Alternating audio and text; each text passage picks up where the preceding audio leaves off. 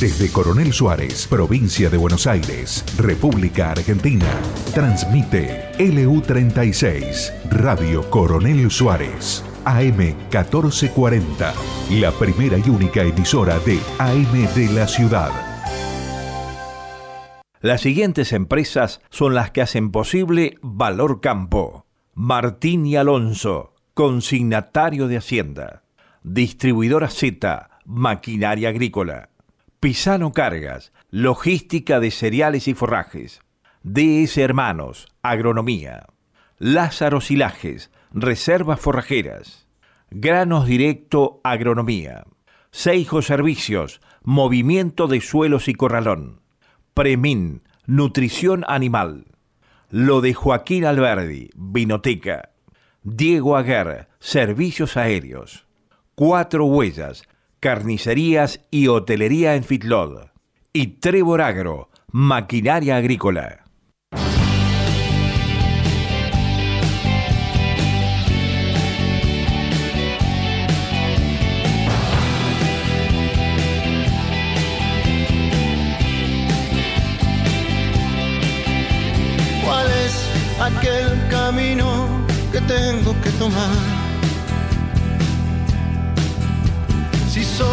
Hay un destino al que puedo llegar. Si siempre viaje solo y siempre vos fuiste mi faro en la ciudad, en la ciudad, es solo un momento, es una mirada y saber es el camino. Y así nada más es solo un momento. Es una mirada hacia atrás. Yo quiero saber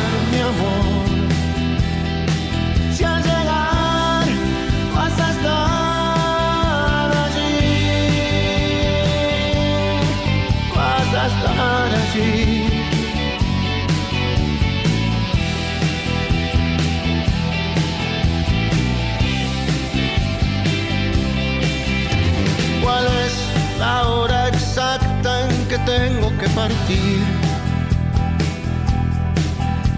¿Cuántas son las señales que tengo que seguir? Si siempre viaje solo y siempre vos fuiste mi faro en la ciudad, en la ciudad,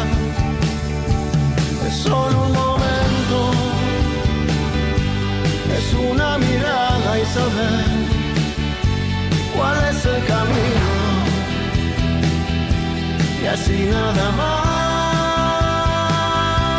Es solo un momento. Es una mirada hacia atrás. Yo quiero saber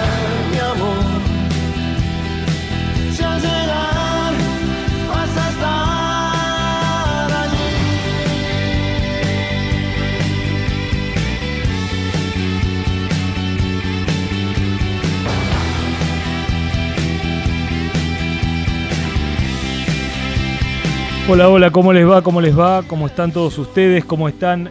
Una nueva emisión de Valor Campo. ¿Cómo están todos ustedes?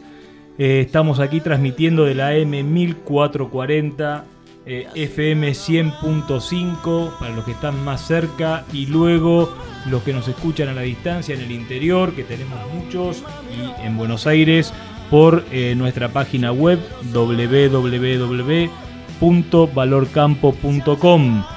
Esta es la radio LU36, Coronel Suárez, sudoeste de la provincia de Buenos Aires, la región tan diversa, tan rica, tan interesante y con tantos desafíos. Aquí estoy, mi nombre es Martín Cristiani, me voy a presentar que casi nunca lo hago en esta introducción y soy el conductor de esta idea y este programa totalmente amateur.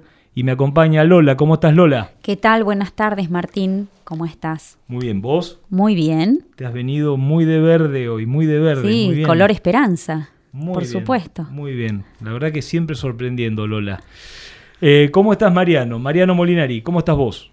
Hola Martín, hola Lola, hola a todos, ¿cómo andan? Eh, muy bien, la verdad que hoy estuve recorriendo el campo, otra linda tarde, media tormentosa, eh, se esperan lluvias para la semana que viene, Muy avanza bien. la fina que está linda.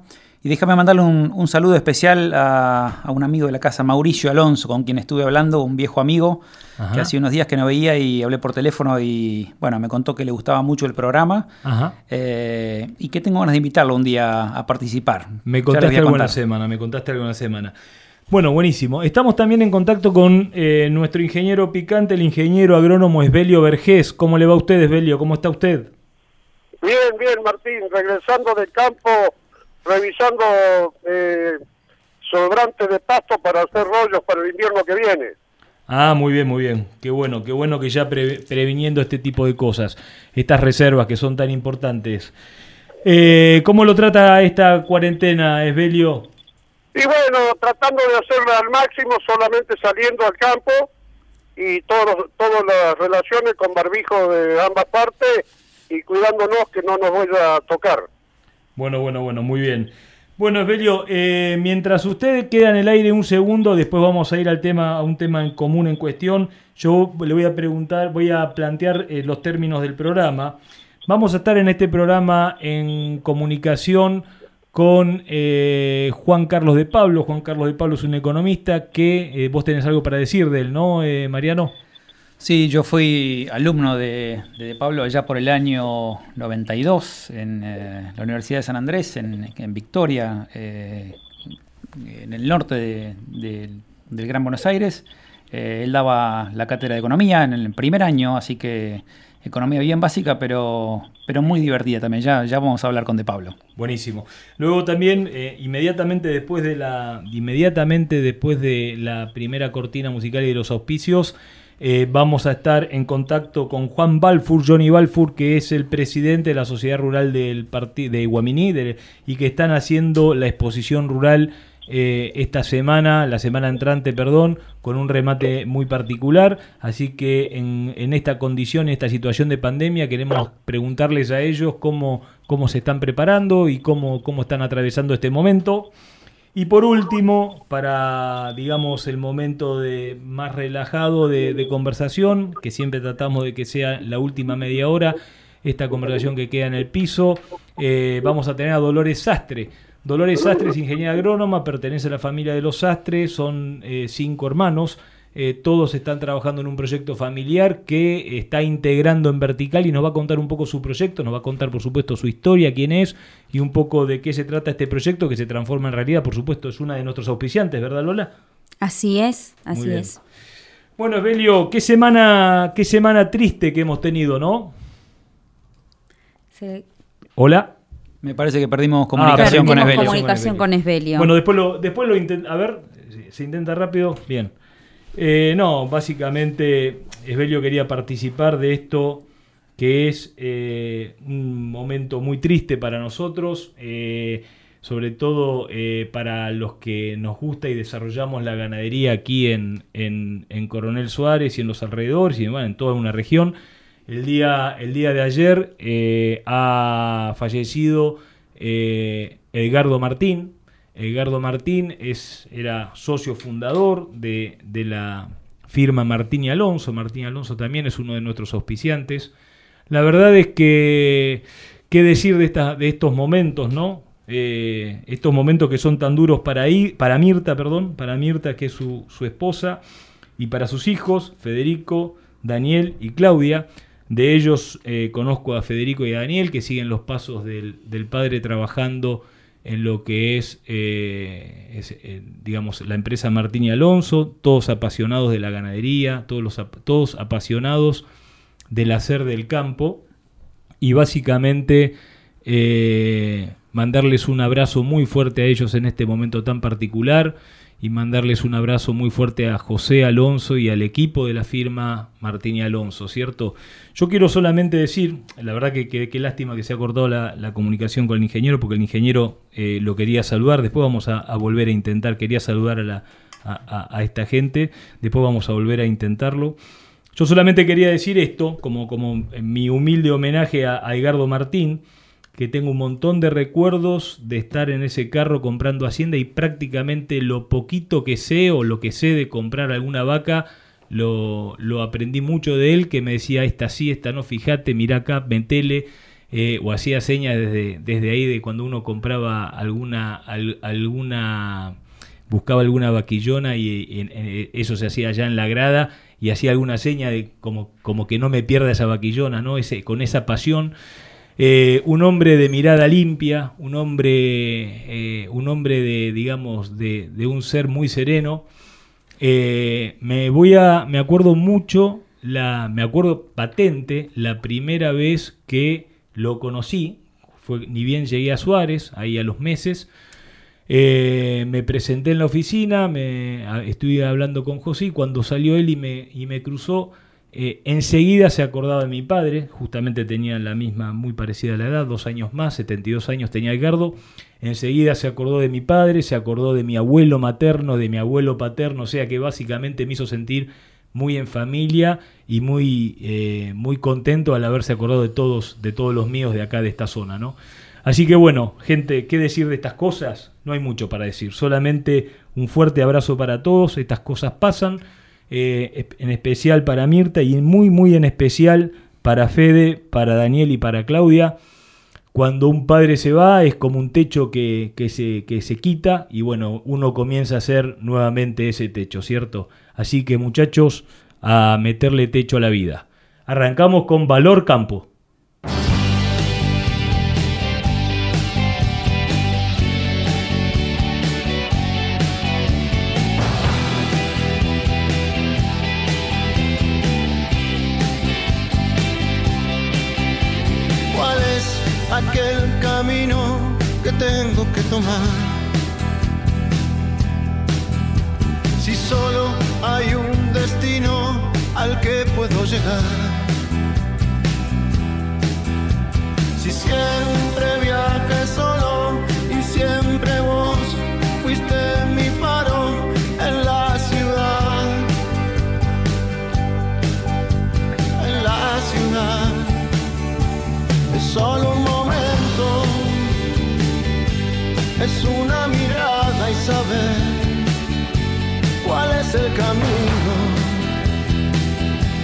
Y así nada más, es solo un momento, es una mirada hacia atrás. Yo quiero saber, mi amor.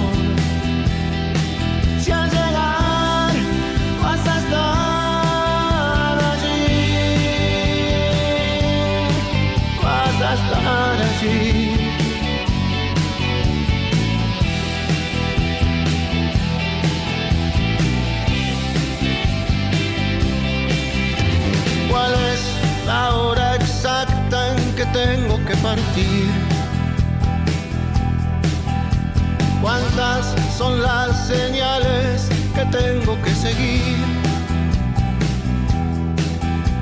Si siempre viaje solo y siempre vos fuiste mi faro en la ciudad. Estás escuchando LU36 AM1440 para vivir la radio. Martín y Alonso, consignatarios de Hacienda, remate feria, ventas directas a frigoríficos, ventas en el mercado de Liniers, operaciones de invernada y cría, capitalizaciones de Hacienda, administraciones, venta de campos, una empresa al servicio del productor ganadero en nuestra región, en Huanguelén, Fundadores 423, teléfono 2933 43 2036 y en Coronel Suárez, Belgrano 515, con teléfono 2926 42 2196 www.martinialonso.com.ar Innovación, tecnología, genética, rinde. Todo lo que necesitas para tu lote está en nuestra semilla. DS Hermanos, cerca tuyo y de tu campo. Representamos marcas líderes en semillas. Producción local de soja y trigo con tratamiento profesional de semillas. DS Hermanos, creciendo juntos. Te esperamos en Mitre 1855 de Coronel Suárez. Encontranos en Facebook y en Instagram. DS Hermanos Agro.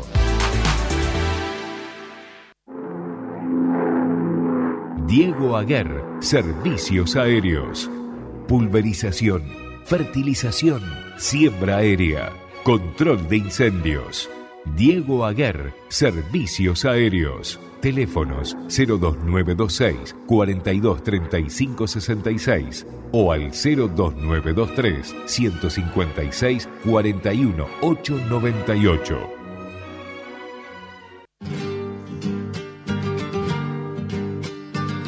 Illinois 550 BT Triple Pro, número uno en maíces hiper precoz. Primero en rendimiento, primero en ciclo más corto y primero en velocidad de secado. Buena estabilidad y sanidad del material. Ideal para siembra a baja densidad.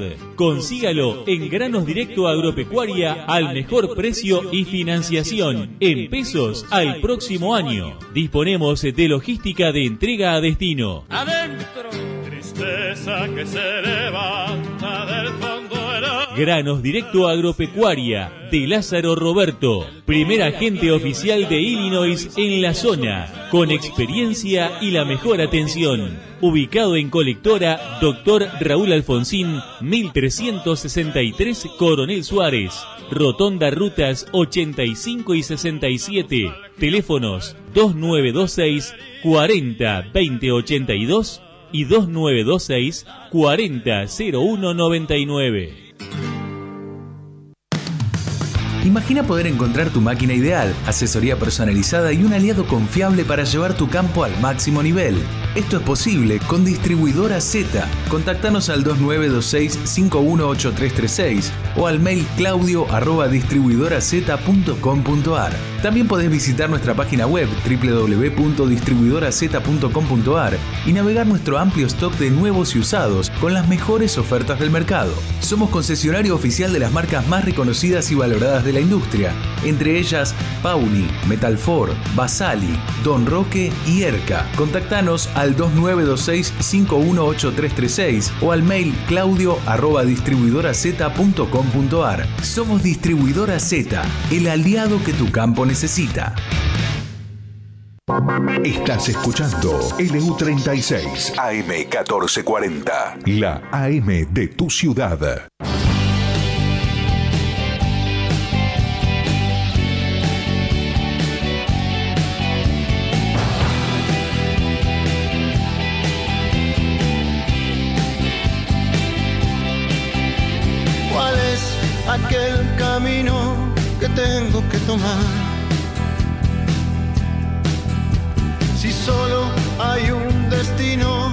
Bueno, estamos en comunicación con Juan Balfour, con Johnny. ¿Cómo andás, Johnny? ¿Cómo estás? ¿Nos estás escuchando?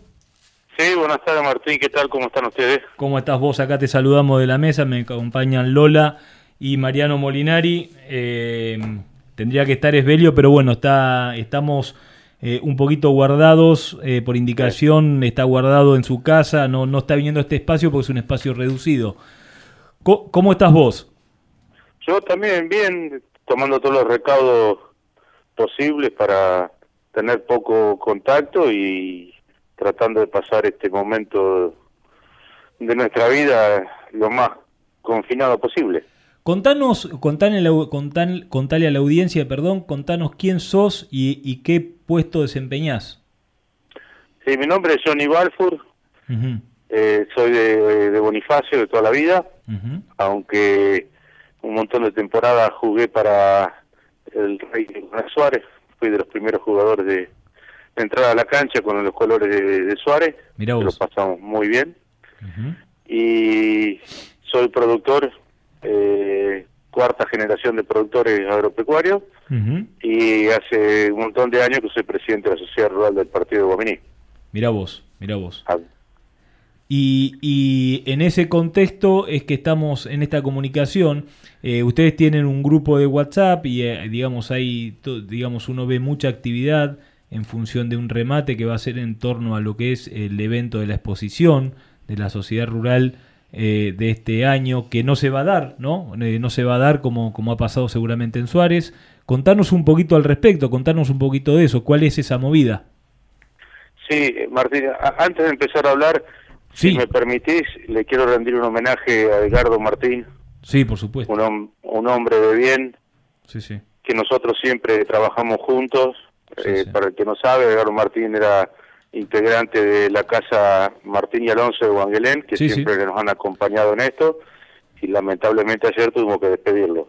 En una sorpresa bastante triste, de golpe, pero bueno, yo le quiero rendir este un pequeño homenaje a Edgardo, y bueno, sí, ahora entrar directamente a lo sí, este, a la pregunta tuya. Este programa, por supuesto, que está dedicado eh, dedicado a él, por supuesto, y te agradezco el recordatorio. Eh, sí, vamos vamos al tema.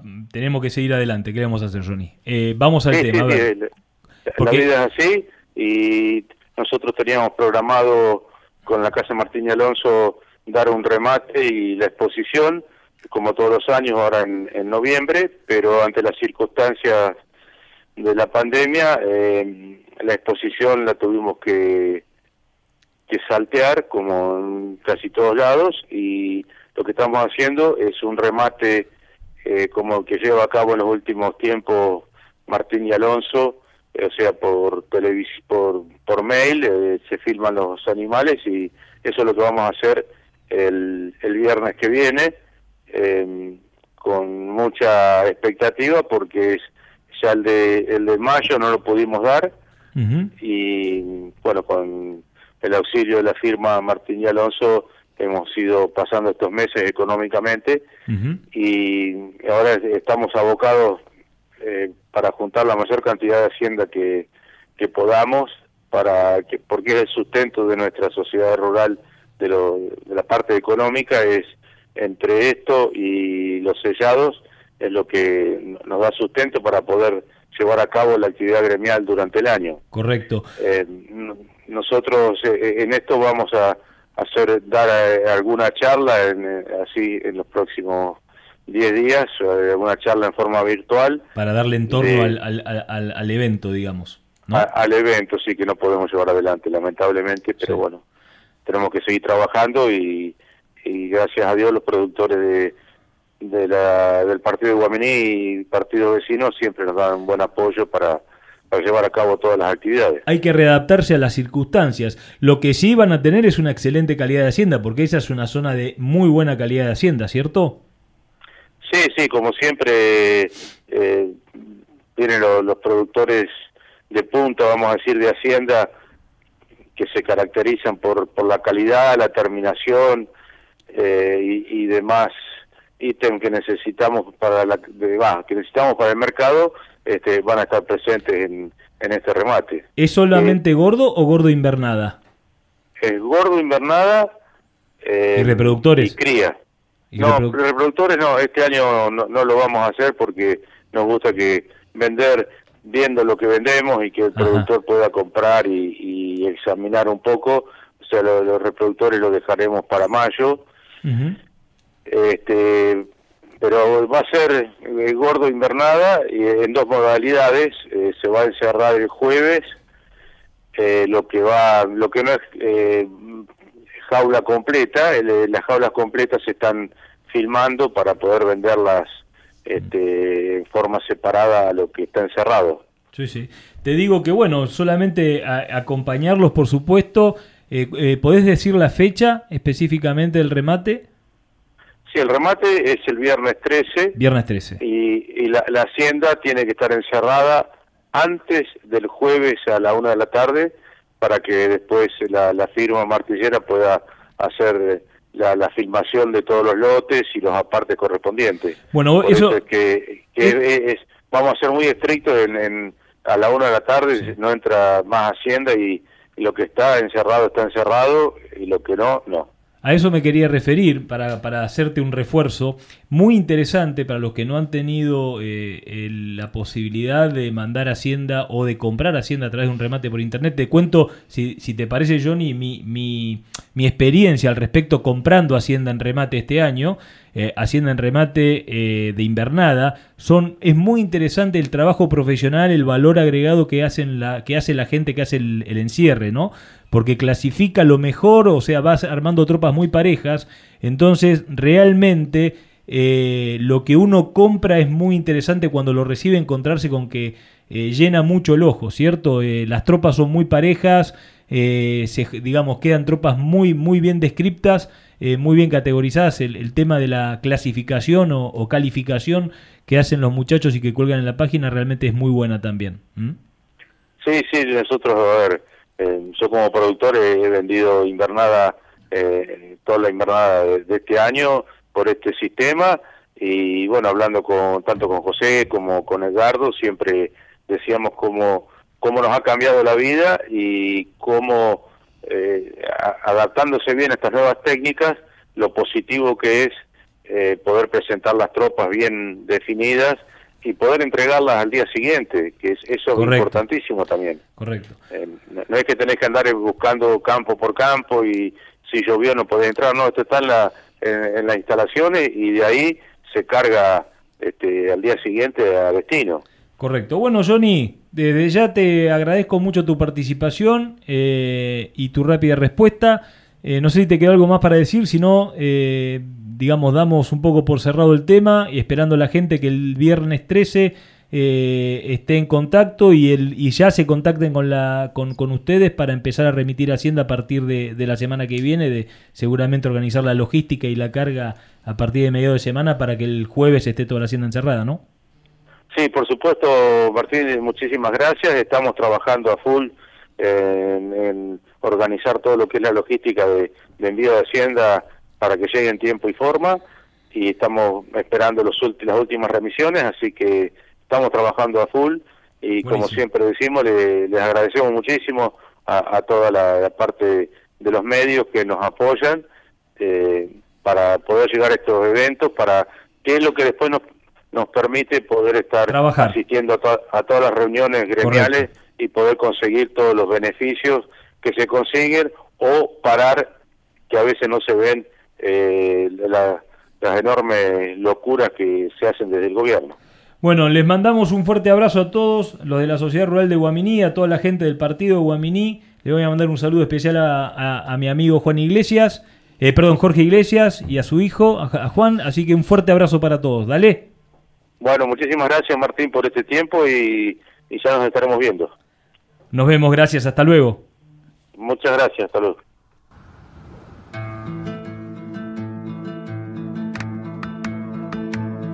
Pongo los pies en el suelo y todo es claro para mí. Me arrodillo frente a ti, tierra mía.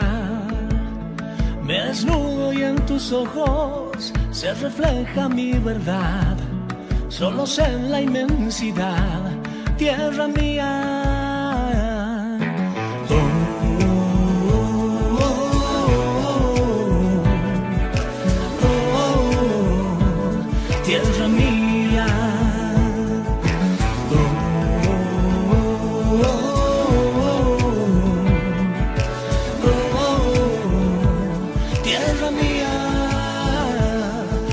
Nada en este mundo y de nada somos dueños. Todo nace de tu centro, tierra mía.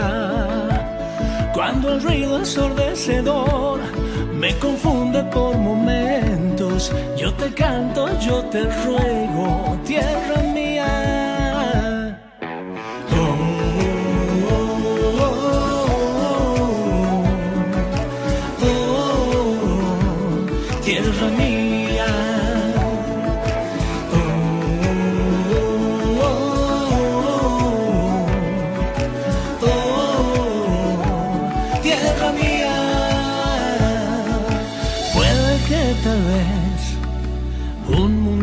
Mejor no sea un sueño, tierra mía.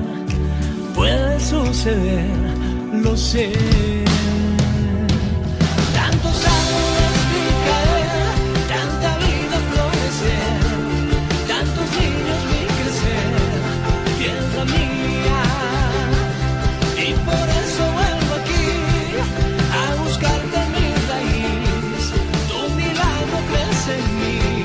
Hola, hola, estamos en comunicación con Juan Carlos de Pablo. ¿Cómo estás, Juan Carlos? ¿Cómo estás vos?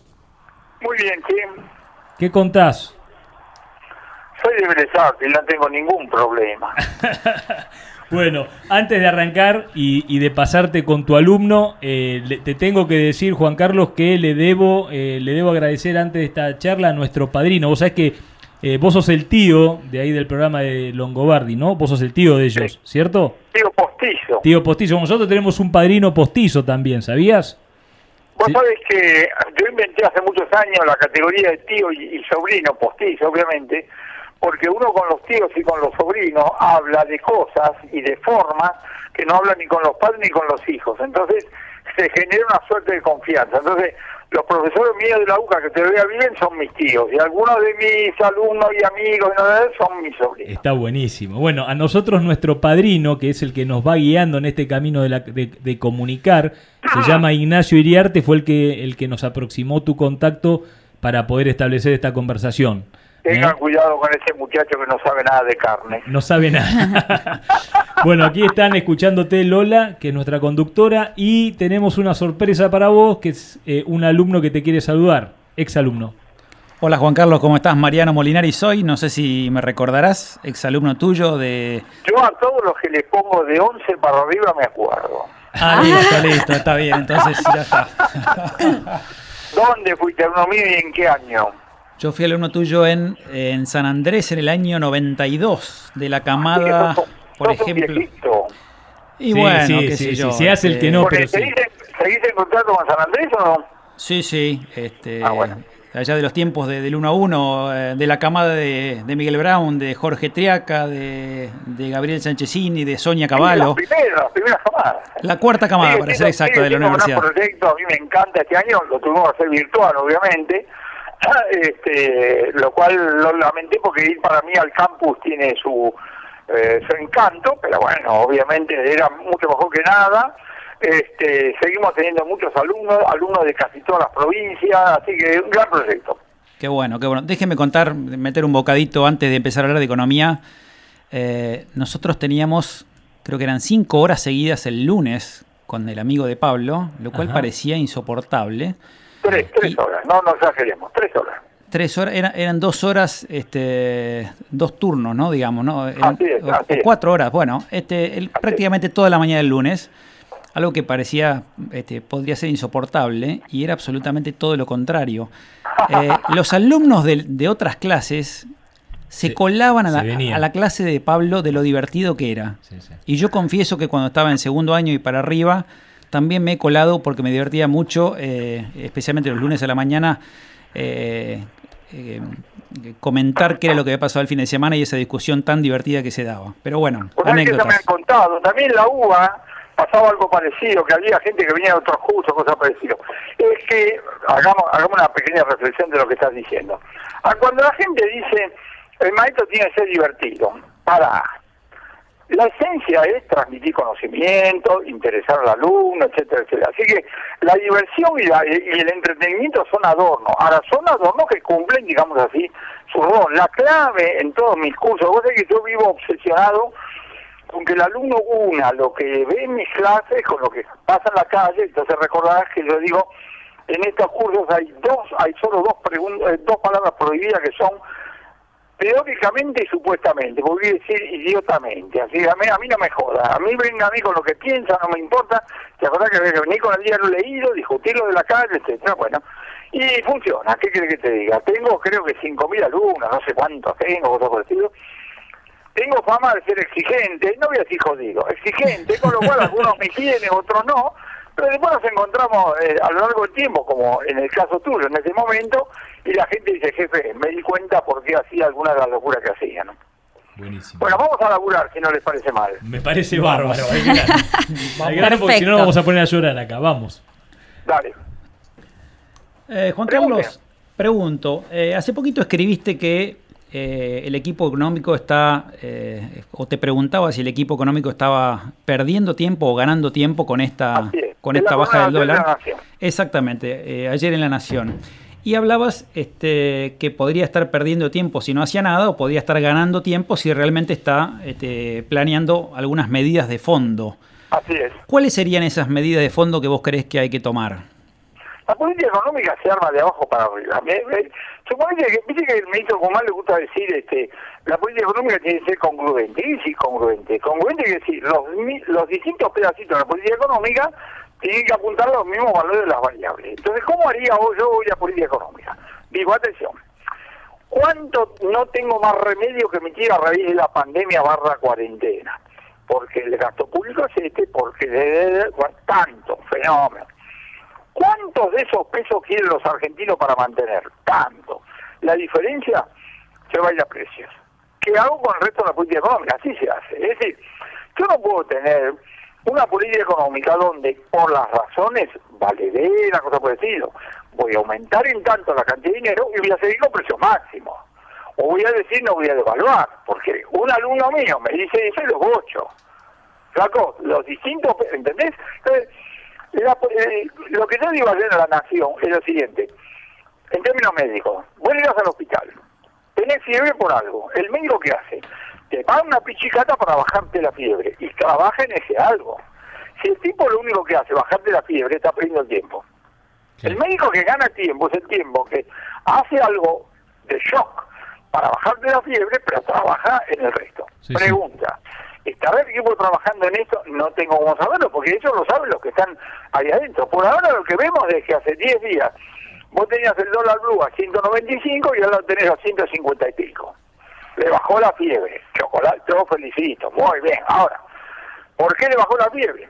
Porque hicieron llamados telefónicos intimidatorios, porque algunos amigos vendieron dólares, porque títulos en pesos. Tenemos mucha experiencia los argentinos para saber que eso es de naturaleza transitoria. Juan Carlos, una pregunta. El resto, si vos querés que esto se, se, consolide. Juan Carlos, una pregunta. Yo lo sigo mucho, eh, la verdad que lo sigo mucho, el programa de los chicos en la mañana de, de, y a Willy fundamentalmente, que habla de este tema de que eh, con esta baja del dólar ellos están como de alguna manera tirando la, la bomba hacia adelante. Es como que están firmando cheques que no tendrían fondos, ¿cierto? ¿Es así esto? ¿Es así?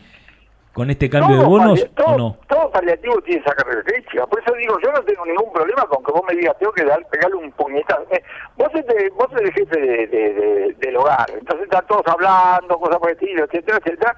Es un ruido, entonces das el golpe sobre la mesa. Cuando vos das un golpe sobre la mesa, durante 30 segundos generas silencio. Ahora, si uno aprovechás eso para hacer alguna otra cosa, la gente vuelve a hablar. Claro. Entonces lo que está, lo que está pasando es exactamente igual. Vamos a ponerlo de esta manera. ¿Qué cosa fundamental ocurrió en los últimos 10 días para explicar por qué el dólar, en vez de 195, está en 157 Ninguna. por decirlo? Ninguna. Ahora, y Juan Carlos, eh, el, el, gobierno dice que este mercado es ilegal y de hecho este, es ilegal, ¿no? De acuerdo al régimen cambiario que tenemos. Y por un lado dice que es ilegal y por otro lado interviene en un mercado que es ilegal. Eh, yo no me meto con los calificativos. Eh, yo siempre digo, es una barbaridad, es una barbaridad que vos no puedas comprar dólar al precio que sea yendo al banco de la esquina. Tengas que ir en una cueva y tenés que mirar y esto, lo otro. Vos tenés que dar al ciudadano la posibilidad que el tipo cambie peso por dólar dentro del sistema legal, al tipo cambio libre. Yo no le estoy diciendo al Banco Central sacrifique reservas. En los últimos meses, ustedes me habrán escuchado, yo dije, yo no me explico cómo este gobierno que tiene una idea administrativa al sector externo sigue vendiéndole 200 dólares por mes a 5 millones de, compatriotas, comprometiendo una parte de su superávit comercial. Entonces yo no le estoy diciendo eso. Le digo, bueno, usted guarde las reservas para las empresas que quieren comprar y muy importante. Ahora, déjeme a mí con los pesos que me sobran, que pueda comprar este, eh, dólares sin eh, infligir, digamos así, un delito. Dado eso, viene lo que voy a decir, es una cosa curiosa, porque decir, escúcheme, si es ilegal, es ilegal. Sí, pero ¿sabe qué? Es ilegal, pero, entre comillas, es entre un papelón y algo que vos sabés que se puede ir transmitiendo al resto de los segmentos. ¿Por qué? Muchas veces los funcionarios piensan los distintos pedazos de un mercado como comportamientos estancos. El ejemplo que yo le pongo a los pibes en la universidad es la siguiente. Muchachos, yo agarro y pongo un impuesto de 400% a los autos rojos. ¿Qué creen que va a pasar esa noche? Que la gente va a pintar los autos de otro color. Entonces, cuando al otro día el funcionario de la FIP quiere a cobrar el impuesto, se va a encontrar con que no están evadiendo, sino están eludiendo el impuesto. Y la gente dice, ah, qué barbaridad. Es, acá es exactamente lo mismo. Vos no puedes pretender que a un sojero por derecha le vas a dar un poquito más de 50 mangos por cada dólar, porque está forzado a vender el, el, tipo de cambio oficial menos la cosa, y resulta que si lo saca por la frontera, pero no por la aduana, le dan tres veces más. La tentación es grandísima. Claro. Sí, sí. Juan Carlos, eh, un poco por la pandemia y otro poco por, por cómo venía la economía antes de que nos agarre la pandemia, el, el, Producto Bruto este año va a caer algo del 12%, que si no estoy mal va a ser una de las peores, si no la peor caída de la historia desde que se mide el, el PBI. Sí, el, gobierno implementó algunas medidas eh, que generaron rigideces, como fue el, cepo del que estamos hablando, la doble indemnización, los precios máximos, eh, medidas que el mismo presidente reconoció que, no son buenas, ¿no? o que son de alguna manera temporales. La pregunta concreta es, ¿cómo se sale de esta crisis económica y de confianza que tenemos hoy? Primera cosa que hay que decir, el año es una mala unidad de medida para entender lo que pasa.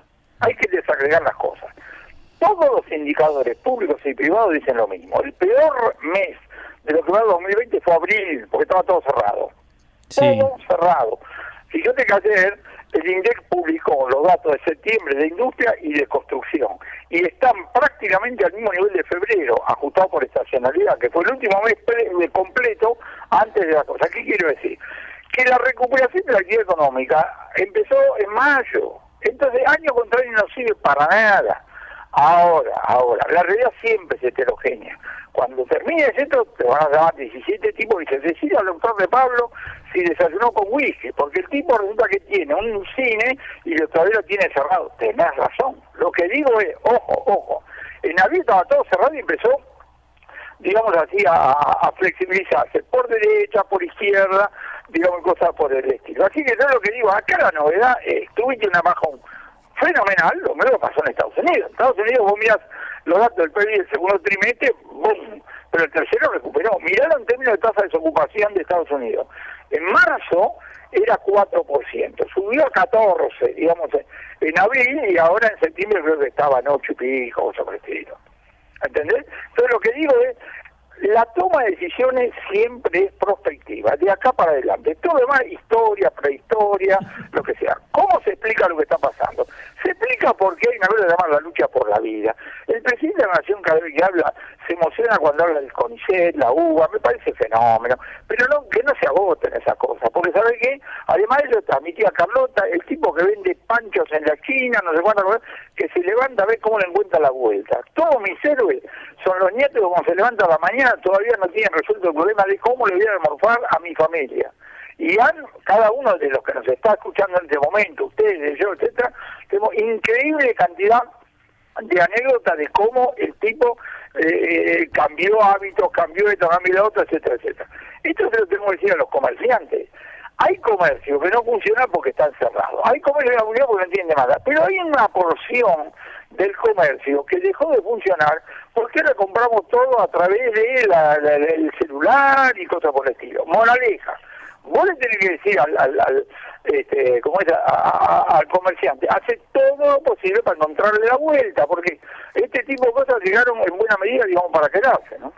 Y vos, yo creo que la gente, eh, creo que hay una respuesta, ¿no? Ha habido una capacidad de respuesta, de resiliencia, esto que somos el, el efecto del argentino que está siempre buscándole la vuelta eh, eh, a la cosa. Fíjate qué pasa con los, con los americanos que son tan estructurados o, los, digamos toda la gente más digamos de, los países nórdicos que son más estructurados. ¿Tenés idea de cómo cómo cómo lo, lo van viviendo ellos respecto de nosotros? Pues fíjate qué interesante mi idea, en Suecia tenés un problema, vas al Ministerio de Bienestar Social. Acá tenés un problema, habla con tu familia y tus amigos. Es un tema, pero es así, es así. De la misma manera que yo digo, hacer las cosas bien en la Argentina es mucho más costoso, porque los argentinos tenemos adentro una historia dramática, somos todos subvertientes de algo. Entonces digo, Este, eh, eh, en otro país, este, el primer, digo, la imagen que tengo en Japón, el primer ministro japonés dice algo, los japoneses se infieren, y vamos. Acá el presidente dice algo y dice, bueno, vamos a ver. Pero claro, Tal cual, tal cual. escuchame, el presidente de la Nación dijo, que no debería haberlo dicho, no vamos a devaluar. El ministro de Economía, no, de- ¿y yo qué le digo con los años que tengo? No hablen, flaco, no hablen. ¿Por qué? Porque vos escuchás a Argentina, al presidente de la Nación diciendo, no vamos a devaluar y se rajando a comprar dólares. Correcto. Sí, sí, sí, sí, Entonces, clarísimo. la ma- pero ¿sabés por qué subrayo la manifestación de la, de la lucha por la vida, toda esta actividad individual que tenemos nosotros? Porque el rum rum que vos escuchás en buena parte de los medios de comunicación, menos mal que tenemos al Estado, menos mal que tenemos a ellos. Y yo por alguna cosa no tengo ningún problema, con otras sí, pero digo, muchachos, no se olviden de lo que es ese motorcito que tenemos adentro cada uno de nosotros, gracias a lo cual las cosas no fueron peores. Correcto, correcto. Juan Carlos, este que es un programa que tiene que ver con el sector agropecuario, ¿qué opinas del plan Artigas que propone Grabois? Una locura. ¿A qué tenemos que darle? Nosotros como economía tenemos que darle los datos. Mira, cuando yo fui a la facultad, la producción agrícola, 18 millones de toneladas, 18 millones de toneladas. Y hoy bordea cuánto, 150 más o menos, más o menos. Sí, sí. Vos hecho un gráfico y no, no aumentó de manera continua, aumentó a saltos. ¿Sabés cuándo aumentó? Aumentó cuando el tipo de cambio fue único y cuando no hubo retenciones. Porque contrariamente a lo que me decían mis profesores, al comienzo de la década del 60, los productores agropecuarios hacen cálculo económico, hacen. Ahora, lo que tenemos que decirle al Papa Francisco, a Graboy, a toda esa gente, mire muchachos, nosotros pasamos de 18 millones de toneladas a 150 millones gracias a los agroquímicos, la siembra directa, los tractores, las cosechadoras y no sé cuántas cosas más, que son todos subproductos del capitalismo, del egoísmo y de no sé cuántas cosas más. Moraleja, elijamos, elijamos. Ustedes quieren hacer agricultura de autoconsumo, la estupidez esa que hicieron de la huerta bajo el por el estilo, fenómeno. Es la mejor manera de que el nivel de producción agrícola pase de 150 millones a 60. Eso es lo que quieren. Y tenemos que hablar claramente así, ¿entendés?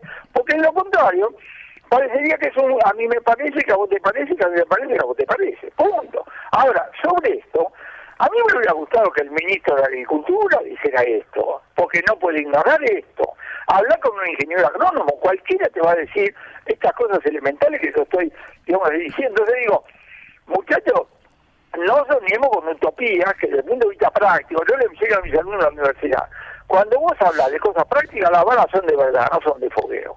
Moraleja, un mal diagnóstico acerca de por qué las cosas funcionan de manera se paga muy caro. Ahora, eh, Juan Carlos, ape- apelando a, digamos, a una visión tuya, eh, digamos, que tiene esta particularidad de tan, tanto sentido común y tan práctico al hablar, decime qué es lo que está pasando con el hábito, con el cambio de hábitos en las personas, sobre todo en las nuevas generaciones. Yo soy productor de carne, por eso mi conocimiento con Ignacio, por ejemplo, ¿no? ¿Qué está pasando con el tema de este tema de la onda del veganismo que no tiene tanto que ver con una cuestión de la salud, sino que tiene que ver con esta contradi- la contrariedad que hay con el hecho de sacrificar un animal para poder comérselo.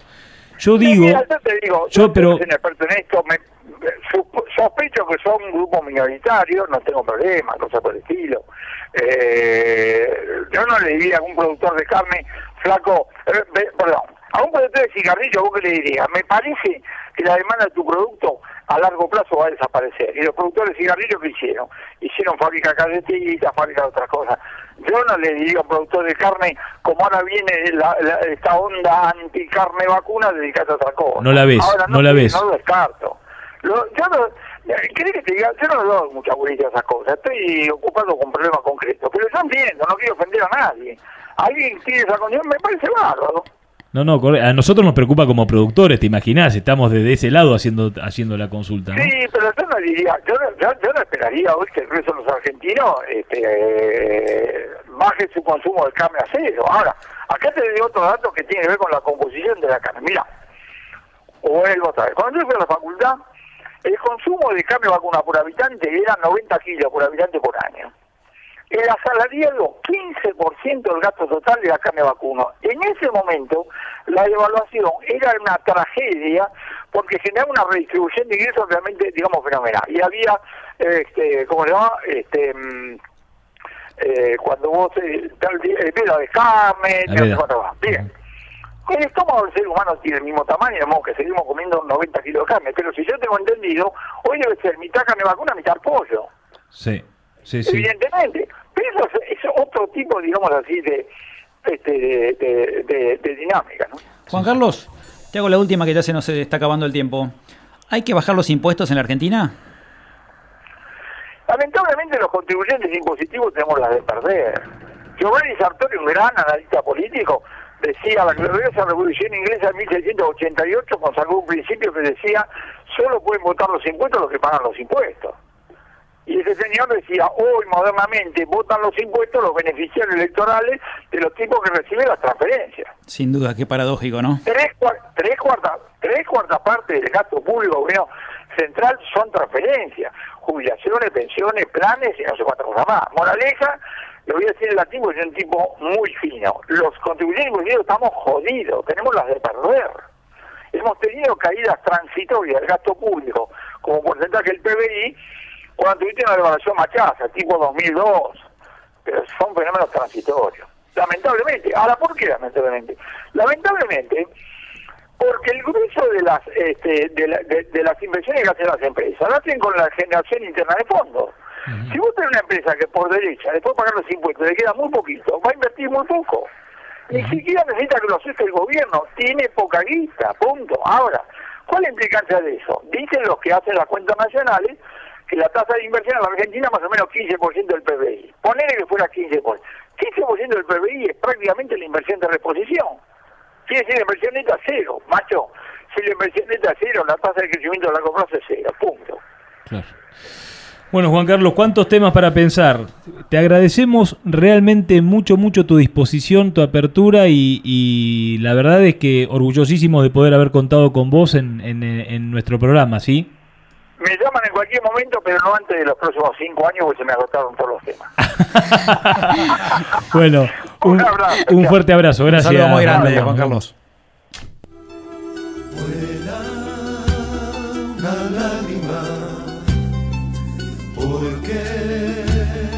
Estás aquí. Sufre mi corazón, llora porque le duele la soledad. Sueña que vuelve, barriendo las nostalgias y las penas rompe el silencio, la voz de un triste que te espera. Yo qué voy a hacer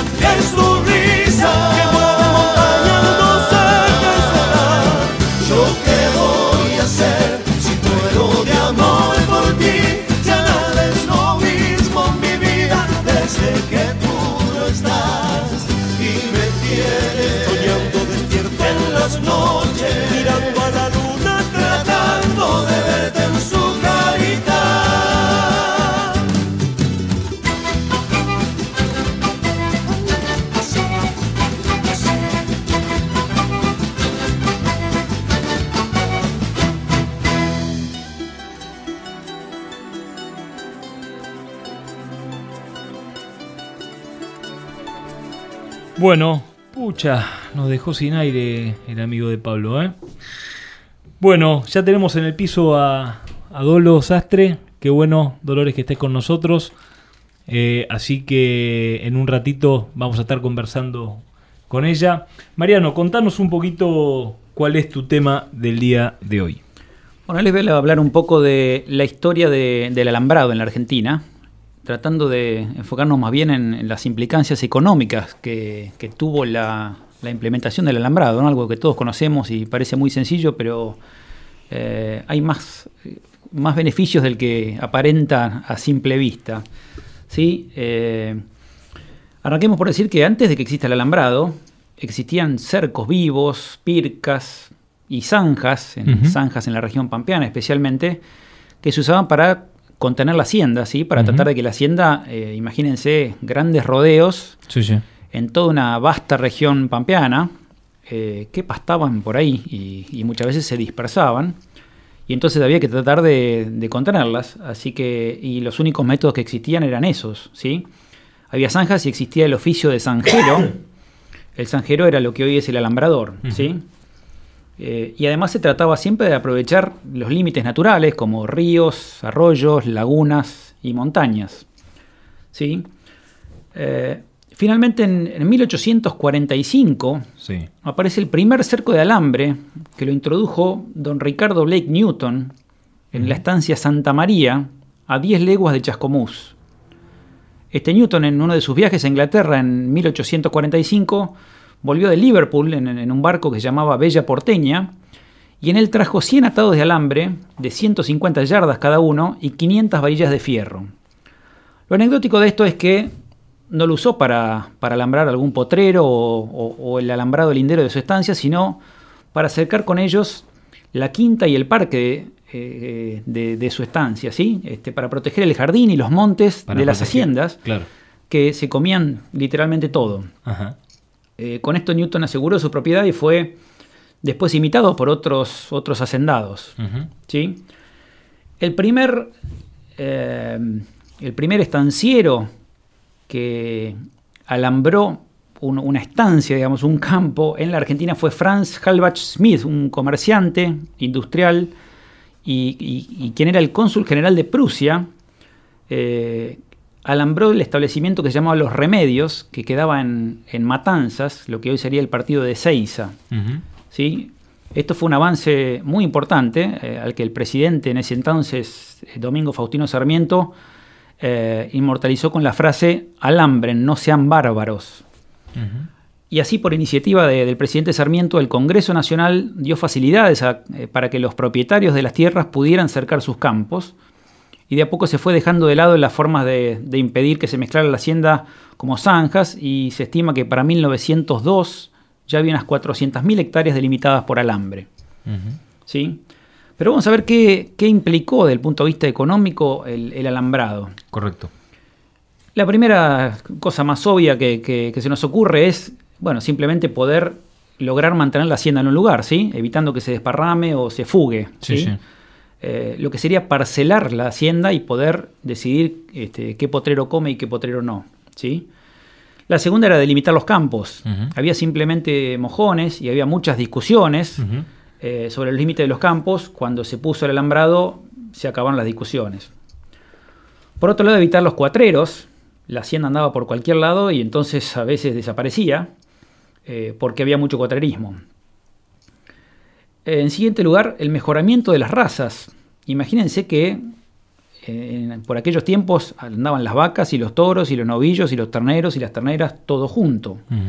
Eh, Con lo cual, eh, cualquier toro servía a cualquier vaca. Eh, el hecho de poder limitar las haciendas, la, la libre circulación de haciendas, hizo que se pueda empezar a invertir en reproductores y entonces poder ir haciendo un mejoramiento genético. ¿sí? Bueno, por otro lado, como dije recién, evitar que la hacienda entre a ciertos lugares, como, como el Parque de las Estancias, Sí, sí. y eso permitió, por ejemplo, que empiecen a surgir las quintas, donde se, se, eh, sembraban eh, verduras y frutales, cosas que no existían hasta, hasta que no llegó el alambrado. Eh, y por último, empezar a hacer agricultura en general, no solamente agricultura para producir pasto para las, para las haciendas, sino agricultura para producir granos. Imagínense que era imposible pro- eh, eh, hacer un trigo si las vacas se iban a comer tu trigo. Claro. Así que este, el alambrado uno lo piensa muy para la ganadería, pero, pero también fue el, el inicio de la agricultura. ¿Sí? Otro tema que era muy difícil era contar la hacienda. Imagínense grandes rodeos de hacienda desparramados por la vasta llanura pampeana. Eh, se contaba a campo y era muy difícil contarla. Las haciendas se mezclaban, llegaban haciendas de otros hacendados. Así que contar era algo realmente muy difícil. Con el alambrado y con los potreros se acabó ese problema. ¿sí? Eh, y yo diría que la, tal vez la mejora fundamental desde el punto de vista económico fue que el hecho de poder eh, cercar el predio, cercar la propia estancia, hizo que se pueda empezar a hacer el manejo de la hacienda y el mejoramiento del pasto, poder invertir en pasto. Claro. Sí, imagínense, eh, yo hacía la comparación con lo que es el, el mar. Im- Imagínense una empresa pesquera fertilizando el mar o dándole de comer a los peces. No tendría ningún sentido, ¿sí? Porque otro barco se pescaría tus mismos peces. Claro. Entonces, hasta ese entonces no tenía ningún sentido mejorar el pasto porque el pasto no era de uno, era de la vaca que entraba y se lo comía. Eh, cuando tuvimos alambrados pudimos empezar a invertir en pasto y a privatizar esa inversión y sacarle el rédito de esa inversión, con lo cual el manejo cambió muchísimo. Y no solamente en, lo que es implantación de pasturas, sino también lo que es en, en el manejo de los rodeos, por ejemplo, en poder decidir la duración del servicio, eh, o qué vacas recibirían servicio y qué vacas no, eh, incluso apartar las haciendas por categorías y poder darles distintas calidades de pasto de acuerdo a la necesidad de cada una de las categorías. Contame un poquito, en el desarrollo del trabajo, el tema alambrados eléctricos, que mm, tenés ahí un poco la fecha en la que se empezó a generalizar su uso. No, la verdad que no, lo sé exactamente. No, porque importante también el aporte del alambrado eléctrico en nuestras, en zonas como las nuestras, que son, digamos, mixtas y donde tenés que eh, diferenciar entre agricultura y ganadería, eh, eh, permite también el uso del suelo según su propia capacidad de uso, ¿no? Según su clasificación de uso y decir, bueno, lo que es agricultura, agricultura, lo que es ganadería, ganadería y lo que es mixto que va a pastura lo puedo, digamos, de alguna manera ir eh, integrando, ¿cierto? Sin duda, esto que hacemos ahora de, de hacer parcelas más chicas es lo que se empezó a hacer con el alambrado hace ya Correcto. alrededor de 300 años, eh, que era parcelar las distintas, eh, las distintas praderas con pastos que, que teníamos. Eh, hoy se hace en- a nivel de una escala mucho Sí, mayor. sí. Hoy tenés los lotes y luego tenés los, eh, digamos, la- la- las parcelas de uso que son, digamos, en nuestra zona, las lomas definidas, en las zonas, esta es una zona donde las lomas eh, se definen, las lomas definidas separadas de los bajos para, para lo que es la ganadería, digamos, la base pastoril, ¿no? Exactamente, y, y si querés para agregar algo con, con respecto al alambrado eléctrico, el alambrado tradicional de 7 hilos lo que permitió fue bajar muchísimo los costos versus lo que era hacer una zanja o una Correcto. pirca. Sí, sí. Eh, a pesar de todo, los, los primeros alambrados eran muy caros, eran mucho más baratos que una zanja o una pirca, pero, pero igual eran caros.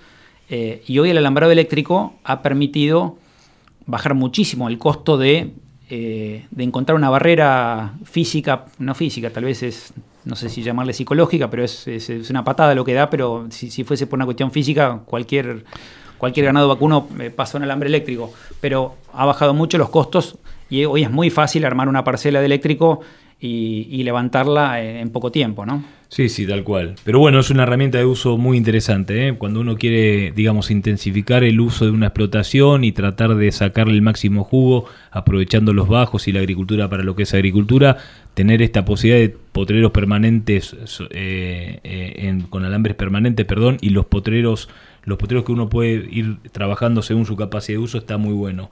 Bueno, también un saludo a los alambradores, ¿eh? otra profesión muy habida aquí. Todos eh, no dan abasto, ninguno da abasto eh, para, para, para desarrollar su tarea. Y fíjate que un poco más al norte, donde la agricultura está tan extendida eh, y tan generalizada, los alambres prácticamente vos vas por, haces kilómetros y kilómetros. Estoy hablando de provincia de Santa Fe, Córdoba, capaz que haces kilómetros y no hay alambrados ni siquiera perimetrales, ¿cierto? Sin duda, sin duda. Y déjame, si querés dar la nota de color de, de- Dale. de- del, del tema de los alambrados, con, con, eh, el cercamiento de estas grandes estancias, finalmente se acabaron las, las boleadas de avestruces y, y la pampa se domesticó un poco, ¿no? Perdiendo esa inmensidad y esa sensación de tierra salvaje, ¿no? Sí, sí, tal cual. Bueno, muy importante, muy interesante el tema. Un poquito de historia en nuestro programa eh, y después seguramente nos, nos meteremos cuando vuelva el ingeniero Picante a hablar un poco de lo que los apotreramientos permiten, eh, en la racionalización en el uso del pasto, frecuencia de pastoreo, intensidad de pastoreo y tantos temas técnicos que son tan interesantes. Pero muchas gracias por tu, por tu aporte, Mariano. Bueno, gente, eh, vamos nuevamente a, una, nuestra, a nuestro espacio musical y luego en el piso eh, tenemos a Dolores. ¿Hay alguna, algún cambio? Le metemos entonces. Gracias. Bonito mirarte, sentir que tus ojos me miran en la timidez. Es tan bonito tenerte, saber que me quieres, te quiero, lo sabes, lo sé. Es tan bonito hablarte al oído y sentir en tu piel lo que pasa en mi piel. Es tan bonito tenerte conmigo, saber lo que sientes por primera vez. Es tan bonito poder abrazarte y sentir tus latidos tan cerca de mí. Es tan bonito hablar en silencio, saber lo que quieres que sepas de mí. Es tan bonito cuidar de tu sueño y en un tierno beso mirarte dormir. Es tan bonito en cada momento saber lo que sientes, hacerte feliz. Es tan bonito andar de tu mano, es tan bonito. Es tan bonito crecer a tu lado, es tan bonito. Es tan bonito tenerte conmigo, bonito amarte, hijo mío, es tan bonito.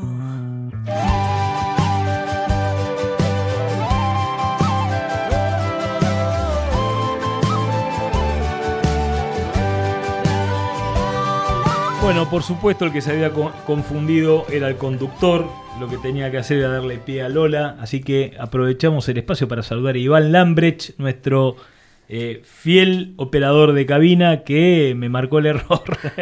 Menos Que le- mal que está Iván que nos salva, ¿eh? Eh, bueno, bueno, Lola, lo que pasa es que usted eh, me tiene que hacer una seña, así, pues, con su, todo su verde. es que tan- usted con su ímpetu, eh, Y bueno, nada, lo que difícil pasa es que de quiero aprovechar, eh, quiero aprovechar el, el tiempo, quiero aprovechar el tiempo.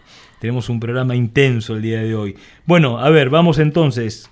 A- Tenemos un montón de saludos. ¿Qué hacemos? ¿Los Primero, ¿qué estamos ahora? escuchando? ¿Qué es esto que estamos, Estamos escuchando a los tequis. escuchando? Ajá. ¿Quiénes son los tequis? Los tequis eh, es un grupo eh, jujeño de folclore. Eh, tequis significa chicos en quechua. Estamos pasando a los tequis luego de varios pedidos de Ariel Melín, un amigo de este programa. Les cuento de los tequis. Eh, sus rit- ritmos se centran en la música del noroeste argentino y de Bolivia. Tocan carnavalitos, por ejemplo, utilizan instrumentos autóctonos como sicus, zampiñas, quenas, charangos, un montón de instrumentos, algunos desconocidos para varios de nosotros. Debutaron en el Festival de la Serenata allá por el año 1991, pero hacía muchísimo tiempo que venían tocando juntos. La verdad es que se consagraron luego en, en Cosquín por el 95 y son los tequis, los chicos, eh, un grupo que recorre realmente eh, casi 100.000 kilómetros eh, durante el año, eh, de norte a sur del país, desde la cordillera hasta el mar, etcétera, etcétera. Realmente nunca han dejado de trabajar en estos años y es así que en julio de este año realizan una nueva versión en plena cuarentena de Tierra Mía, que fue el primer tema que nosotros escuchamos con la colaboración de 16 artistas. Están realmente trabajando muy en equipo y muy vinculados. Y el 21 de agosto de este año presentan una nueva canción que es tan bonito. eh, el video de esta canción, mejor dicho, que es el último tema que acabamos de escuchar. Eh, y están sacando una canción que se llama Quédate. Siempre, siempre sorprendiéndonos, eh, siempre sorprendiéndonos ustedes. Muchas gracias, eso tratamos. Muy muy bueno, muy bueno su aporte como, eh, como productora también. Eh, ¿Querés eh, pasar a los saludos? Así después nos quedamos. Sí, tenemos, con tenemos muchos Dolo. saludos y la verdad tengo entendido que la charla con Dolo es más que interesante, así Por que preferible hacerlo ahora.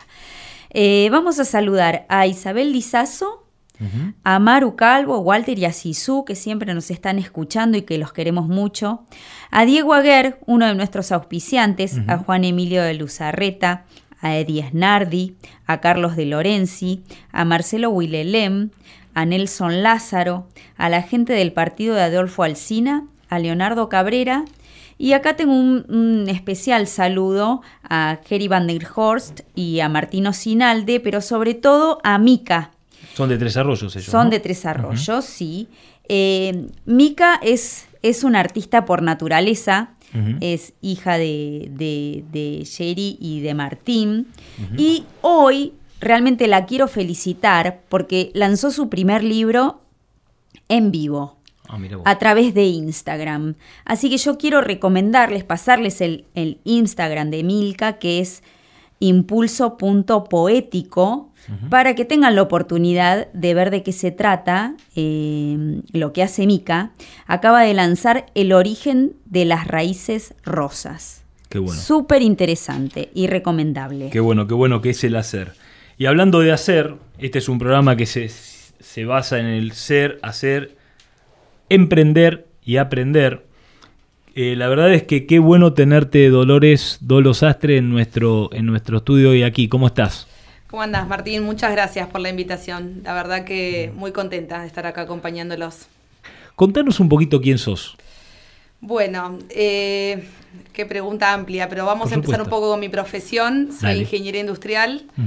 Eh, estudié en la Universidad Católica, allá me recibí ya en el 2010 y eh, como ingeniera industrial decidí seguir mi carrera vinculada al agro. Siempre tuve ese, esa cosita en el corazón de que quería ser agrónoma también y bueno, eh, la vida me permitió hacer las dos cosas. Es una carrera amplísima la de ingeniería industrial, ¿no? Que tiene una, digamos, una posición muy alta para ver las cosas, de, ¿no?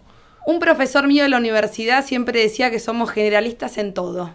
Podemos hacer de todo y podemos a lo largo de los años de, trabajo eh, ir em, profesionalizándonos en lo que nos gusta, en lo que encontramos que, somos mejores, que tenemos más talentos o que nos sale mejor. Eh, y bueno, y ahí uno va, va recorriendo su camino. en, en, mis años de experiencia pasé por, por varios trabajos, desde recursos humanos en una multinacional, hasta trabajo en una planta de detergente eh, y terminé volcándome hacia lo que era el agro. Ahí estuviste en Don Mario. Ahí estuve en Don Mario eh, y en Don Mario lo que aprendí es, es mucho agregarle valor a la producción, ¿no? Eh, desde el semillero eso es lo, la experiencia que, me llevé. ¿Cuál era tu función específica ahí? En Don Mario empecé en producción, haciendo todo lo que era la planificación de producción de las hectáreas de, de multiplicación de semilla. Em, cuando Mariano hace unos programas ya hablaba de planificación, eh, me, gustó mucho porque me, llevó a, eso que me enseñó la empresa, que era que había que tener un plan para cumplir un objetivo puntual, que tenía que ser medible y que si no, eh, eh, no, había norte en la empresa. Bueno, esa era mi función. Trabajaba con todos los agrónomos de, de Don Mario y un poco trataba de coordinar entre todas las zonas, desde producción en Salta hasta, bueno, sur de la provincia de Buenos Aires, eh, la semilla de una campaña hacia la otra, ¿no? ¿Y, cómo fue ese cambio hacia Suárez? ¿Cuántos años trabajaste en Don Mario? En Don Mario trabajé cinco años. Después me volqué un poquito más a lo que era análisis de mercado, estrategia comercial, entender el precio que, que, se le ponía a los productos. Que bueno, fue una buena combinación. Tuve en presupuesto, toqué varios puntos dentro de la empresa que me dio también eh, la posibilidad de algún día decidir eh, independizarme. Aprender, ¿no? Sí. O sea, está bueno cuando uno tiene un trabajo, me, ha pasado a mí, yo veo que, digamos, en ese sentido te veo, me reflejo mucho en, en tu ser. Eh, está bueno cuando uno toma un trabajo y es una herramienta de aprendizaje, ¿no? No solamente es una, uno trabaja por una retribución, sino que trabaja también para aprender, ¿no? Para aprender y para hacer. O sea que bueno haber, digamos, eh, trabajado en una empresa como Don Mario y haber podido estar en diferentes áreas y poder haber aprendido para, para poder después eh, transformarlo en otra cosa, ¿no? Sí, eso también fue mucho por curiosidad, ¿no? Yo soy bastante curiosa y me gusta meterme en todo, entonces cuando uno en un trabajo pide pista, eh, también te la dan y eso me parece que eh, fui, fui, diciendo, ¿y esto cómo se hace? Entonces, bueno, ¿te querés involucrar? Genial. Eh, buenísimo. Entonces uno, uno sí, cuando puede tocar todos los puntos y aprender, es buenísimo. Y si eso te sirve para emprender, aún mejor. Qué bueno, qué buen eh, ejemplo. Y bueno, y ahí es donde en un momento, por cuestiones familiares, por, por nada, decidir venirme a Suárez para casarme y formar una familia, surgió la posibilidad de emprender algo acá en Suárez. Ajá, y ahí de eso se trata de ser hermanos, ¿cierto? De eso se trata de ser hermanos. En una estación de servicio con Diego, charlando, estábamos haciendo un pase de cosas de una camioneta a otra, eh, se nos ocurrió armar algo. Y bueno, y así medio sin pensarlo, porque uno tiene que ser un poquito inconsciente para, emprender en este país, eh, decidimos armar de hermanos y y venirnos para Suárez. Pero no solamente de ese hermanos, que es una, eh, digamos, es una agronomía, ¿cierto? Eh, que se dedica a lo que es producción de semillas, ¿correcto? Correcto. Eh, no solamente ustedes, porque digamos un poco cuando conversábamos la, la, entrevista en, en, el trabajo previo, eh, hablamos un poco del valor que está teniendo toda tu familia, todos tus hermanos, o sea, vos mencionaste solamente a Diego, sino en, lo que es una empresa familiar, hablamos de crecimiento en vertical, ¿correcto? O sea, cómo están trabajando todos y cómo se puede, viste que está este tema de que eh, eh, que ha sido una hay una licuación por generaciones de lo que es un capital campo, se va licuando en función de las generaciones y van siendo cada vez unidades económicas más pequeñas y esas unidades económicas se van diluyendo y termina, digamos, termina teniendo menos importancia la explotación. Lo que uno ve como observador desde afuera es eh, lo que ustedes están haciendo es otra cosa, ¿no? Se están especializando, enfocando de a grupos y trabajando en función de a, una, algo dado que ha sido eh, de su familia, le están dando un crecimiento en vertical, ¿no? Contanos un poquito de eso. Bueno, sí, es, tal cual lo decís. Eh, nosotros somos cinco hermanos. Eh, a Dios gracias vivimos los cinco acá en Suárez, que, familiarmente está buenísimo, no se da tan seguido. Y bueno, en algún momento nos encontramos los cinco acá con ganas de ayudar a papá, de involucrarnos, de aprender de toda la experiencia que él tiene. Eh, la administración siempre, siempre la, dirigió papá solo. Eh, y bueno, después éramos cinco los que estábamos abajo y, nos parecía súper importante entender cómo funcionaba el campo y, a poder adquirir todos esos conocimientos que él tenía sobre la producción. Eh, le propusimos involucrarnos los cinco para ayudarlo con todos los desafíos que eso implica cinco hermanos con distintas profesiones, distintos trabajos adicionales a, este proyecto, eh, distintos objetivos. Bueno, eh, allá hace casi ya dos años decidimos empezar a trabajar los, los cinco juntos con papá. Eh, bueno, mamá que siempre acompaña, ¿no? ¿no? la voy a dejar de mencionar porque Por supuesto. no, es, es, fundamental para que todo el resto funcione. ahí decidimos dividirnos en equipos. Santi, uno de mis hermanos, estaba muy abocado a todo lo que era la parte administrativa. Eh, con Diego, a raíz de nuestro emprendimiento de DS, trabajábamos bastante en lo que era agricultura y tratábamos de agregarle un valor a la producción del campo. Eh, y mis dos hermanas mujeres, Tere y Eli, empezaron a, involucrarse en lo que era ganadería. En la ganadería, perfecto. Eh, de esa forma hicimos equipos. nos parecía que era fundamental dividir tareas para, para poder funcionar. Porque, bueno. Ahí hablaba del enfoque, ¿no? O sea, hablábamos del enfoque. Qué bueno, y lo que es la producción del campo, de semilla del campo, es la que iría a, eh, digamos, es la producción de semilla propia para DES, que comercializa DS. Correcto, hicimos ahí una articulación entre, entre las dos empresas, digamos. Eh, todo el DS Hermanos multiplica semilla y eso, ¿qué significa? Para que entiendan, es agregarle valor a la producción, principalmente de soja y trigo que tienen los campos. Correcto. Eh, la, la, semilla, el valor agregado que le da es que, bueno, eh, para los que más o menos están en tema, es se compra precio pizarra puesto en el campo. ¿Qué significa? Te ahorras todos los gastos de comercialización que tiene el cereal en el puerto. Entonces, de esa manera eh, se le agrega valor a la producción del campo. eso, gracias a Dios, lo pudimos hacer extensivo a otros productores acá en Suárez descubrimos, la verdad que era una zona que estaba poco desarrollada en este tema, por ahí más enfocado a otros cultivos como girasol y como maíz, que se hacía producción de semilla acá, pero no tanto en soja y trigo. Eh, y bueno, el, el primer productor que tuvimos fue el campo de papá y, bueno, y desde ahí articulamos. Hacemos producción para nosotros y también para algunos de los semilleros que representamos. Entonces eso eh, está bueno. La verdad que creo que es, que es una, una Dale, Mariano. Dolo, ¿cómo fue el recambio generacional eh, de ustedes con, tu viejo? Se habla mucho de lo que es el recambio generacional, el, pase de mando y la posta, discusiones que puede haber, eh, todo ese tipo de cosas. ¿Fue fácil? ¿Fue difícil? Eh, ¿Qué nos puedes contar? Fue difícil, es todavía seguimos caminando para lograr objetivos constantemente tenemos reuniones en donde se plantean distintas diferencias que van surgiendo y bueno, es un desafío también pulirlas. Sí descubrimos en un momento que era necesario un asesor externo que nos ayude a por ahí dejar de lado un montón de cuestiones familiares que vienen al trabajo. eh, y que nos organice más como una empresa. Si bien es una empresa familiar, tiene que, tienen que estar las cosas claras y, ordenadas.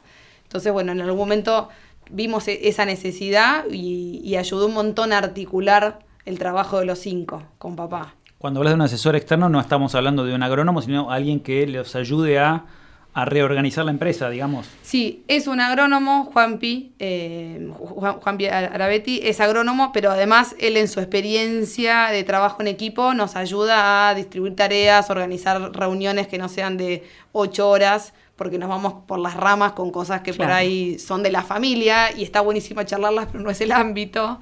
Eh, y él nos ayudó un montón y nos, nos, está ayudando todavía, ¿no? El camino no es largo, pero creo que vamos muy bien. Pero está bueno, está bueno hacerlo en función de, digamos, de armar la experiencia de hacerlo, o sea, con un plan, ¿no? O sea, no, no, no, no terminar en conversaciones que por ahí no son las útiles, ¿eh? Eh, no, no, derivar el tema. Está bueno tener y, y, de contarle a la gente que, que, que todo, que todo está eh, hecho, ¿no? Que hay personas que se dedican a este tema, a seguir protocolos familiares, a ayudar, a hacer ayudas, o sea, eh, en, digamos, personas que están entrenadas para realizar esta, esta función, ¿cierto? Sí, hicimos un curso en el IAE también que nos mm. sirvió un montón, la verdad, eh, online y, esas cosas, viste, te, dan ideas, te dan herramientas. Para mí es fundamental capacitarse eh, para cualquier proyecto que uno emprende, porque bueno, en el camino encontrás dificultades que hay que sortear y que la medida en que uno adquiere herramientas nuevas, bueno, es más fácil siempre. De eso mismo te quería preguntar, contanos cómo fue emprender una empresa de cero, con qué problemas te encontraste, me imagino que, no habrá sido fácil, algunas cosas sí, otras no. ¿Cómo es armar una empresa de cero? Eh, es difícil, no, no, digo que sea algo sencillo. Eh, el primer problema que uno se sortea es que primero arrancás con cero clientes, es levantar el teléfono y, y empezar a que la gente te conozca.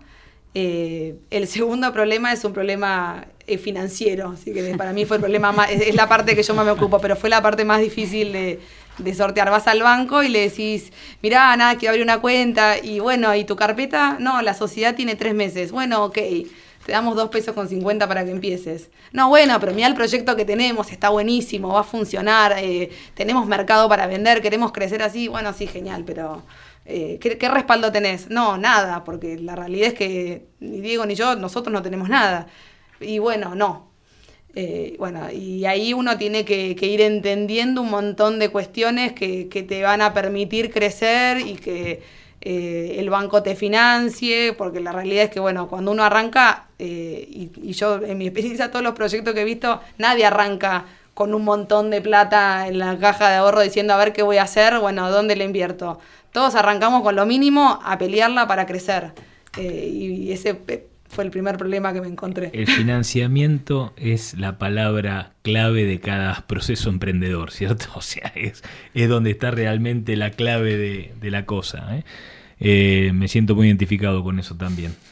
De hecho, este, la participación de Mariano en este programa, te lo cuento, es montones de charlas que hemos tenido en la oficina. Che, no, no me alcanza la plata, no me alcanza, no sé cómo estoy haciendo las cosas, veo. Y Mariano, digamos, siempre dando un rumbo muy seguro y equilibrado. Y entonces en esas conversaciones cuando yo le invité a él a, integrar el programa, le digo, vos tenés que hablar de esto, no, no de coyuntura económica, de qué está pasando para eso lo tenemos a Juan Carlos de Pablo, a gente que realmente está metida en, la coyuntura. Tenés que hablar de este problema fundamental que es un límite al hacer, ¿no? El, financiamiento termina siendo un límite al hacer, un límite que, se nos impone, pero hay herramientas, ¿no? Así como hay herramientas para, tener conversaciones que, lleven a un puerto seguro, hay herramientas desde el punto de vista financiero también.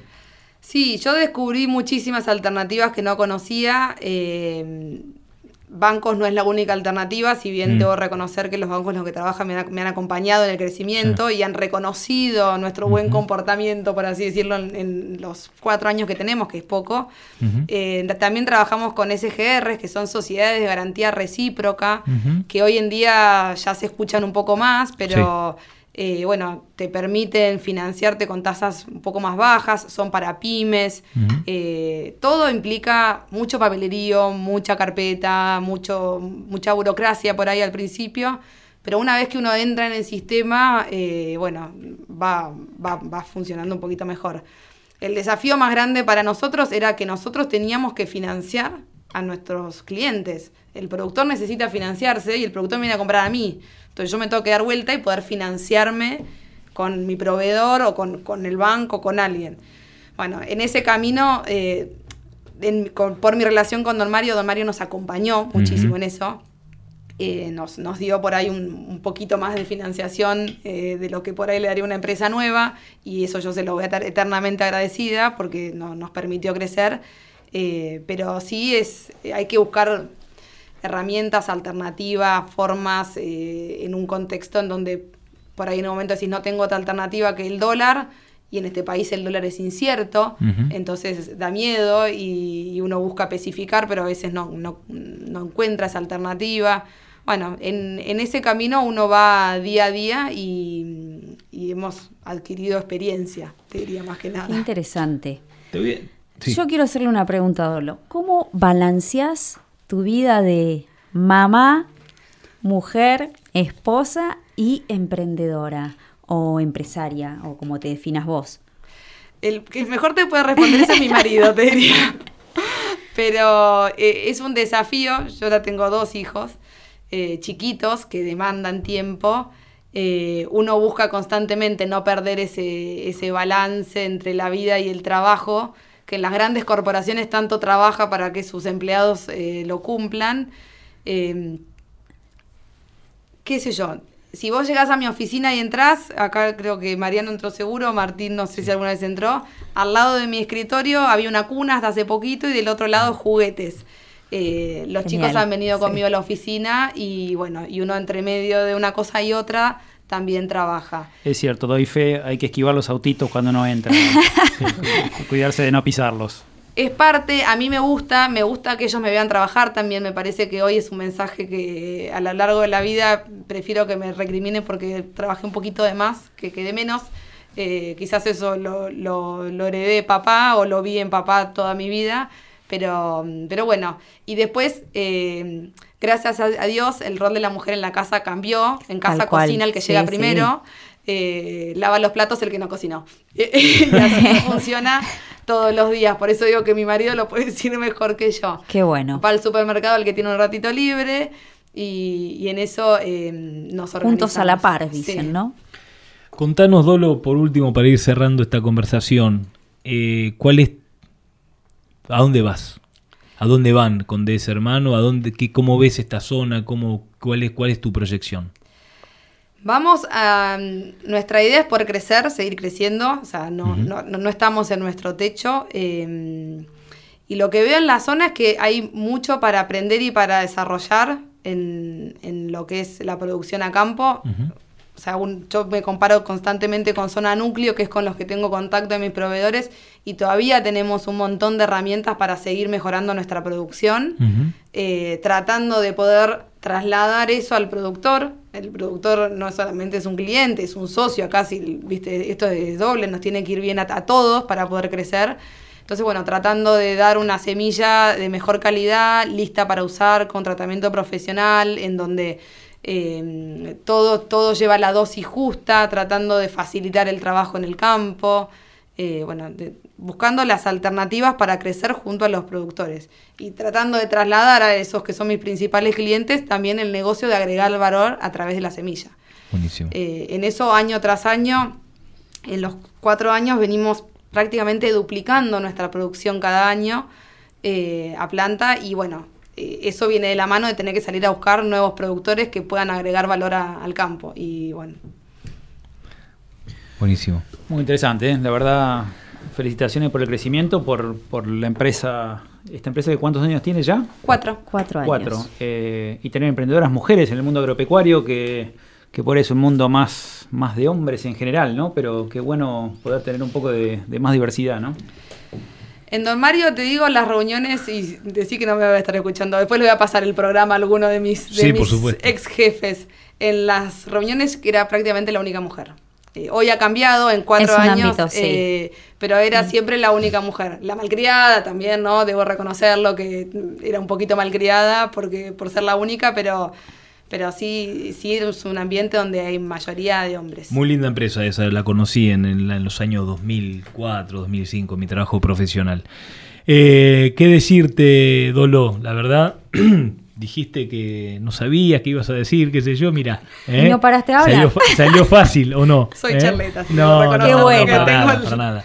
Bueno, aprovechamos para mandarle un saludo a toda la familia de Dolores que nos está escuchando seguramente, a todos sus hermanos, Juan Pablo Arabetti que también nombraste, ¿eh? así que muchas gracias por tu participación. ¿eh? y espero que te hayas sentido cómoda. No, como, la verdad que como una charla de, café, porque mate no se puede tomar ahora, así que no se puede compartir, pero no, la verdad que muchas gracias. Muchas em, Sepan que esta nota, conjuntamente con la columna de Mariano, conjuntamente con la nota que le hiciéramos a Juan Carlos de Pablo eh, y, y, a Johnny Balfour, son, van a estar subidas en podcast junto con el programa completo van a estar subidas a nuestra página web y que es www.valorcampo.com y también tenemos eh, en Valor Campo el sitio de Spotify, ¿eh? así se dice, ¿no? Eh, también tenemos que citar nuestra fuente de contacto, Lola. Sí, nos pueden escribir a valorcamporadio.com a través de, nuestra página, como comentó Martín, también a nuestro teléfono y WhatsApp 2926 45 90 73 o a través de las redes sociales Twitter, Instagram y Facebook, donde nos encuentran como Valor Campo. Eh, tenemos una, una, atención para Dolo, ¿cierto? Sí, así es. Agradecemos a Joaquín Alberdi, como todos los viernes. Eh, le estamos entregando a Dolo un vino de, la casa. Invitamos a todos a asociarse al Club del Vino, que pueden hacerlo a través de la, en, la vinoteca, propiamente dicho, en Avenida Alcina 332, o comunicándose al 2926 49 70 74. Bueno, y a través de Joaquín Alberdi vamos a agradecerle a todos nuestros auspiciantes, ¿eh? Eh, que hacen posible este, que este programa sea profesional, ¿cierto? O sea, lo, tratamos de hacerlo lo más profesionalmente posible y para eso, como decía Dolo, se necesita financiamiento. ¿eh? Mariano, ¿algo más para decir? No, nada más. Que tengan una buena semana todos. ojalá se den las lluvias. Viene lindo igual, ¿eh? Viene bien, viene bien, pero nunca viene mal. no, por supuesto. Unos 30 más. Por supuesto que no. Dolo, ¿te quedó algo para decir? ¿Algún saludo para dar? Muchas gracias por el vino. Lo vamos a disfrutar esta misma noche. Perfecto. ya que es viernes y hay que relajarse un poquito, vamos a tomarnos una copita de vino. Bueno, bárbaro. Lola, ¿quedó algo por decir? No, todo impecable, ya comunicamos todo lo que teníamos que comunicar por hoy. Bueno, ya estuvimos en contacto por vía WhatsApp con el ingeniero Esbelio Vergés, le, pasó lo que no, lo que no podía pasar, se quedó sin batería. Así que viniendo del campo, no llegó a cargar la batería, se quedó sin batería, nos pide disculpas y bueno, ya vamos a, no nos queda tiempo para volver a llamarlo, pero sabemos de, lo que quería decir ¿eh? respecto de, de lo que fue la apertura. Eh, nuevamente repito, nuevamente repito, este programa fue dedicado a Edgardo Martín y nombramos especialmente a sus dolientes más cercanos, que son Mirta, su esposa, Fede, Daniel y Claudia, sus hijos y a toda la firma, por supuesto. Gente, otra edición de Valor Campo. Nos gusta hacer, nos gusta hacer, nos gusta aprender y somos emprendedores, los pioneros del ayer. Arrancamos y nos vemos nuevamente la semana que viene con Valor Campo.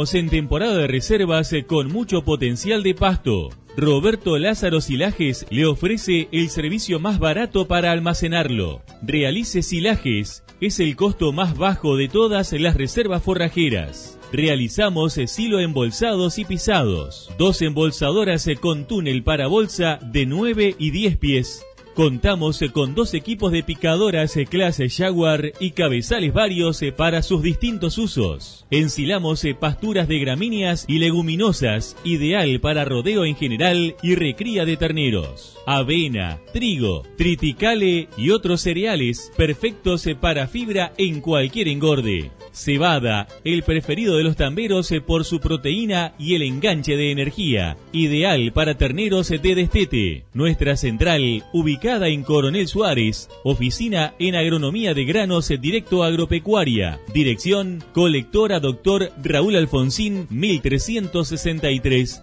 Rotondas, Ruta 85 y 67. Teléfonos, WhatsApp 2926 40 20 82, oficina y 2926 40 01 99, Roberto Lázaro. Pisano Cargas, con una trayectoria de 20 años en el transporte de cereales, oleaginosas y cargas generales, sirviendo a la producción argentina con mucho orgullo pionero en servicios agropecuarios, en el embolsado y extracción de granos, en silo bolsas y el traslado de rollos de pasto, con un equipo para 30 unidades más el servicio de carga y descarga de los mismos. Pisano Cargas, oficina comercial en las eras 698, con atención personal a los celulares 2923-697651 y 2926-418103 sin límites de horarios. Alberto Seijo Servicios. Somos una empresa dedicada al movimiento de suelos, la elaboración de hormigón y la venta y logística de materiales de construcción. Conozca nuestras instalaciones sobre Ruta 85. Entre múltiples tareas realizamos bases y su nivelación para galpones, fundaciones para construcción, terraplenes para tanques, parquizaciones, pozos para piletas, caminos, venta de tierra negra. Consúltenos al 02923 695602. El email albertoseijoservicios arroba yahoo.com.ar. Ruta 85, casi llegando a la rotonda. Alberto Seijo Servicios, una empresa dedicada a soluciones en la construcción. Premin, Nutrición Animal. Línea completa de concentrados, sales y aditivos nutricionales para bovinos, cerdos y ovinos. Arme con nosotros su plan ganadero. Asesoramiento sin cargo. Premin es nutrición inteligente para su plantel de cría, engorde o tambo. Parque Industrial Tandil. En internet www.premin.com.ar. Comuníquese con el técnico en la zona Maximiliano Leiva al 0249 458 1619. Somos Cuatro Huellas, calidad, servicio y experiencia, con sus tres puntos de venta, en Coronel Suárez, La Valle y La Madrid, Avenida San Martín y ahora Avenida Altos Balcarce. Carnicería Cuatro Huellas, donde hay siempre de todo. Y además, Cuatro Huellas Express, el pedido en su casa. Carnicería Cuatro Huellas, atención con los supermartes, ofertas insuperables. En Coronel Suárez, Trevor Agro, maquinaria agrícola vial, asesoramiento técnico, dimensionamiento de equipos, servicios y repuestos. Consúltenos. Estamos en Ruta 85, al lado de la GNC. Trevor Agro. Compromiso con el cliente.